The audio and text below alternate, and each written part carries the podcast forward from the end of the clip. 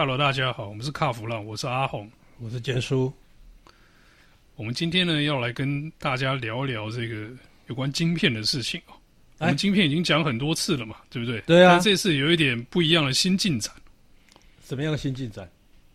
这个 Bosch 啊，前几个礼拜宣布了，就是说，哎、嗯欸，我们新的晶片厂盖好了。嗯。在德国的德勒斯登呢、啊。对。大家都觉得说，哎、欸。这一阵晶片缺那么凶，那你这个晶片厂这么快就生出来，的果然是天降甘霖啊！技术真好。没有其、欸、其实他这个厂他已经规划很久了，而且二零我记得是二零一八的时候，他就已经开始在在着手在做这个事情。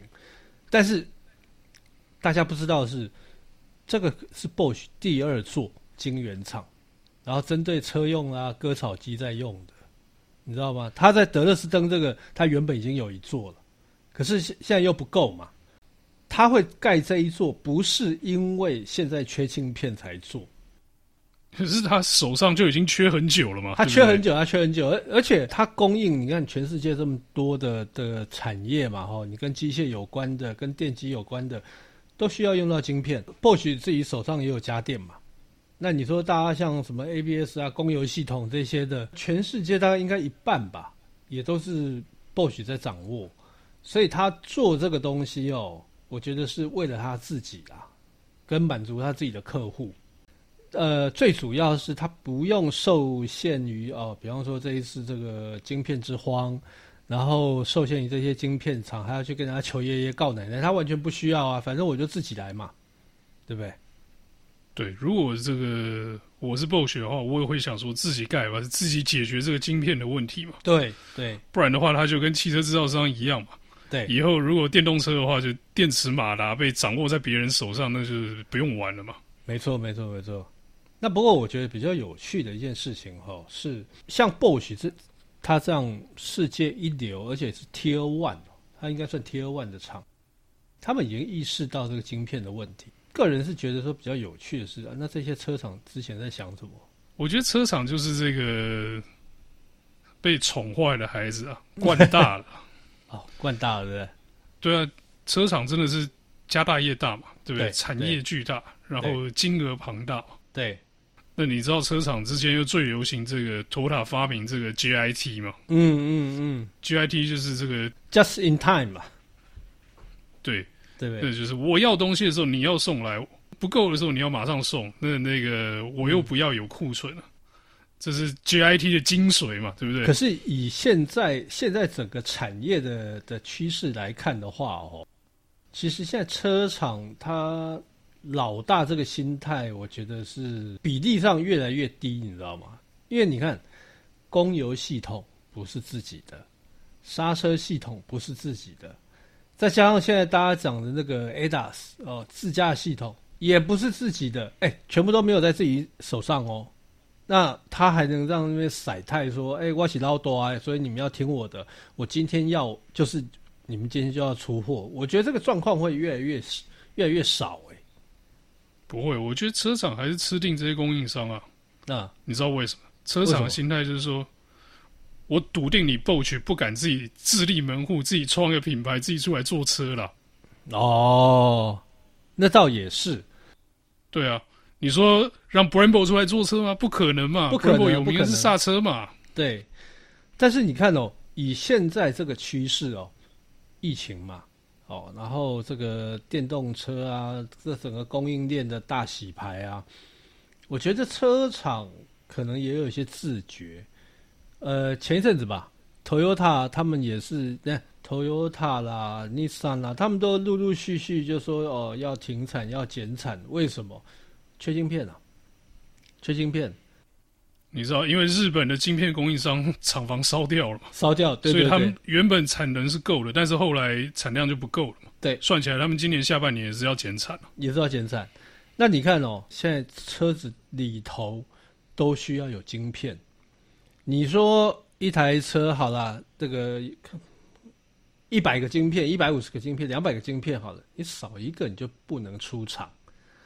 所以车厂有没有办法再再以这个老大的心态对这一些，比方说晶片厂或是这些供应商，我觉得是可以啦。哦，那也可能在未来哦，很有可能是，呃，搞不好啊，比如说一家车厂，他跟 Bosch 讲说，哎，我今年我需要有两两百万辆，两百万辆份的晶片，你要给我备足备满。啊，Bosch 说啊，不行啊，我今年产能只有一百五啊，那怎么办？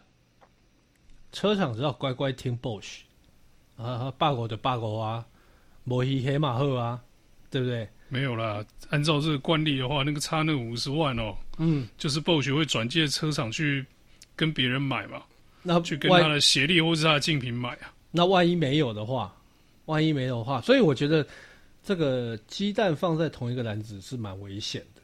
但是你知道吗？我最近听到一个蛮有趣的消息，这是国内机车厂。他们就是哦，把鸡蛋放在好几个篮子，结果出问题了，晶片，晶片出问题。所以到底放同一个篮子好，还是多放几个篮子？目前都说不准哎。你要是好放在同一个篮子的话，那你说像日本这些车厂晶片厂烧了，那怎么办？对不对？那如果说你是呃多放几个篮子。哎，大家都缺掉缺件的时候，马其错赛，所以我倒觉得现在哈、哦，嗯，晶片会是未来，我觉得会是一个蛮有趣的发议题跟发展。我那天前几天吧，我才看到一一个，呃，外电他们说，大概今年年底，这个晶片晶片的供需应该会。可以，这个这个这个什么晶片之乱啊，应该可以消失，就不见了。意思就是什么？意思就是说，呃，这晶片的供应哦，会趋于稳定。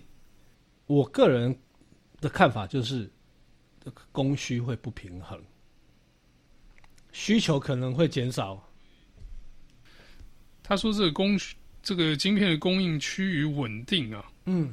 他是基于什么样的理由说这样的理论呢？他没讲，他没讲，他只是提出提出这个东西。那我个人在猜啦，很有可能是因为呃，这个需求需求量全球需求量会减少，因为疫情之下，你看，不要我们不要说别的地方了，我们光以台湾来讲。你看，我们到现在有三级，到现在从五月中到现在六月，哎，快端午节，啊，已经端午节了。那这一段时间呢，你看看有多少的商店是关门的，大家的生活收入是受到影响。那有多少人要去申请这个所谓的纾困，还没办法申请。所以我我个人在看啦，我个人在观察是接下来。呃，全世界可能都会面临到相同的问题，就是说，好，我现在解有有一些国家，它可能疫苗注射了，它已经解封了，但是之前经济的问题，那个是还没有还没有被抚平的，老百姓有没有钱去购车，这是这会是一个最大的问题啊。那导致于说，接下来可能它新车的的的供需。可能没有像之前那么好。呃，上个月吧，上个月的时候，国内有车商他们就喊出说啊，今年可能这个销售总量大概在四十四万辆，我觉得是可能有点乐观啦。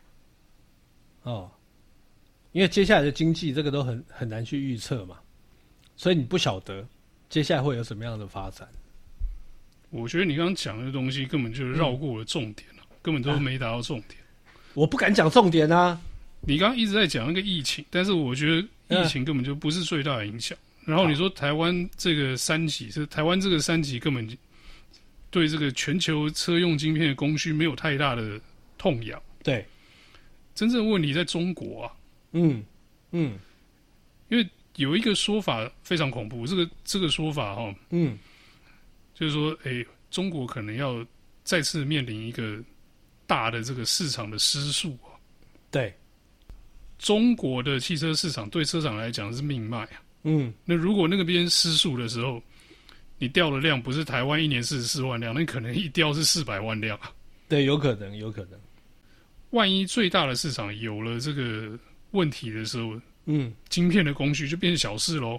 对，加上最近的这个国际情势这样看起来啊，嗯，这个中国市场确实是好像会有一点点危险的感觉，看起来蛮危险的啦。说真的。所以我倒觉得哈，阿鸿，你刚才讲的没错，中国那一块我没有去提，是因为那一块的变数实在太大。哦，他对他也可以硬撑了，对不对？他可以硬撑，你看嘛，他他撑多久嘛，对不对？那个之前去年疫情搞成那个样子，他跟你讲说不，我不吸就水狼哎，怎么可能？对不对？有我经济成长十八趴了，嗯、疫情没差，啊、反正反正那个都用喊的，那个都用喊的。那你看哈、哦，因为那种国家，它会有什么样的变数？说真的，我们看到的应该都是假象。哦，因为发展那么久了，大家大家都很清楚那个国家到底在玩什么，就是制造假象嘛，融景。所以真正真实，即使说他今天嗯，汽车总销售失哈，就像你讲失速。少了一百万、两百万，他也会跟你讲说没有，我这最多只是少个五十万辆而已。五十万跟两千万那那个比例还好啊，但是如果到四百万、三百万、四百万的时候，哎，嘿，代志就大掉呀，那就会痛了啦。我们还是回过头来看一下这个 Bosch 这个新厂这件事情好了。是，我觉得 Bosch 这一次这个建厂啊，根本就不是为这次晶片荒嘛。不是人，他早就已经计划好了。他是在这个疫情发生之前，人家就已经做规划了嘛，就已经开始在建了嘛。我觉得他是为了因应自己的这个，他也要做 IDAS 这个东西嘛。对对。然后他有他自己的白色家电的事业嘛。没错。所以那个大部分就是为了他自己跟供应给他的签约客户嘛。对。所以你说其他人的晶片荒。看到 Bosch 建厂有没有关系？我觉得没有关系，一点关系都没有啦。其他人也会觉得说：“哎呦啊，为什么 Bosch 有我没有？”他他才会慌。但是 Bosch 应该老神在在。那说到这个，他这个新的厂哦，Bosch 大概哎，他们是九月九月要开始供应哦，供应给汽车用。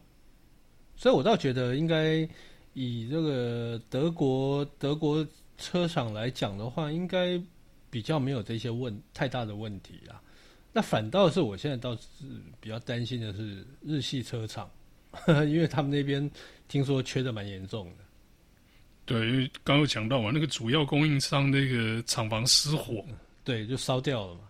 对，所以那日本那边又会又会影响到哪里？台湾，好，因为台湾毕竟如果我们以国产车或者是进口车来讲的话，还是以日系车为大宗啦。哦，占比的话，那所以下半年，下半年其实我觉得影响会比较大的，应该是国在国产车跟这个日系进口车的部分。嗯，搞不好国产车要开始喊缺车，那这个时候我们就觉得很好笑了。啊，缺车，哎，我们之前节目也有讲过嘛，他们现在酝酿就是要涨价的问题嘛。那我觉得下半年应该可能在八八九月之后，这个涨价的态势。应该会很明显。那当然，我们也不希望涨太多了。你看这个疫情搞得大家要去纾困，对不对？纾困又不是每个人可以拿到。那你如果车子在涨价的话，那车子真的就很难卖。所以，呃，只要晶片的问题可以稍稍的缓解，然后晶片厂商也不要再去增加这个成本的话，我觉得对消费者、对车厂来讲都是一个解套的方法。但是我们看到 Bosch 这样建哦，你就会发现，哦，他真的秋裤就就粗的啦，本钱雄厚了哦。那人家毕竟是一个一百年等级的这个供应商嘛，有点本也是合理的啦。是啊，而且我觉得他很有远见啦，就是说，哎，他看到这个趋势，虽然大家在讲说，哎，电动车怎么样怎么样怎么样，或者说 ADAS 怎么样啊，又有什么缺点啊，怎么样？哎，但是人家就是先他先先布局。他把这个基础建设通通弄好，等到真正需要的时候，他不慌不忙的，感觉上 Bosch 没有没有在紧张的，他就是反正反正接下来他就叫 Bosch 啊。好，那我觉得接下来就是看德国这些车厂哦，他们嗯，或者是其他的车厂啦，他们可能接下来会被 Bosch 牵着鼻子走。反正 Bosch 就跟你讲嘛，我我我我一年就给你这么多嘛，啊，不要就算了嘛，啊，要或不要你自己看着办，对不对？我觉得其实前一阵子开始就已经是这样子了，因为车厂早就被这些 Tier One 拖着走了嘛，对对不对？那我觉得啦，反正接下来 Bosch 的部分，嗯，他应该就是以自给自足跟服务自己的客户嘛，对对。跟服务自己这个已经签约的客户嘛，那其他人有缺的话，你来找我也没有用，我还是给不了你嘛。对，虽然我盖了新厂，但我本来也没有也没有算你的份嘛。对对对。那总之呢，我觉得 Bosch 盖这个厂呢，呃，对 Bosch 自己来讲是好事，那对这些他的呃他的客户来讲也是好事。接下来到年底，是不是就像我呃这个外电他们所讲的，就是说这个。晶片啊，供应会趋于趋缓哦，会趋于正常。那我倒觉得这个就值得我们来观察。刚才你也讲了，那个外电上面并没有讲明它的原因嘛。嗯，但是中国这个市场的这个状况呢，又我们这些外人大概也只能猜测嘛。对，那所以接下来事情会怎么演呢？我们也可能也只能等到那个时候到了以后才能看戏了。是啊，是啊，是啊，现在也说不得准了。对。好，那我们这一集的节目呢，就到这边告一段落，谢谢大家，谢谢。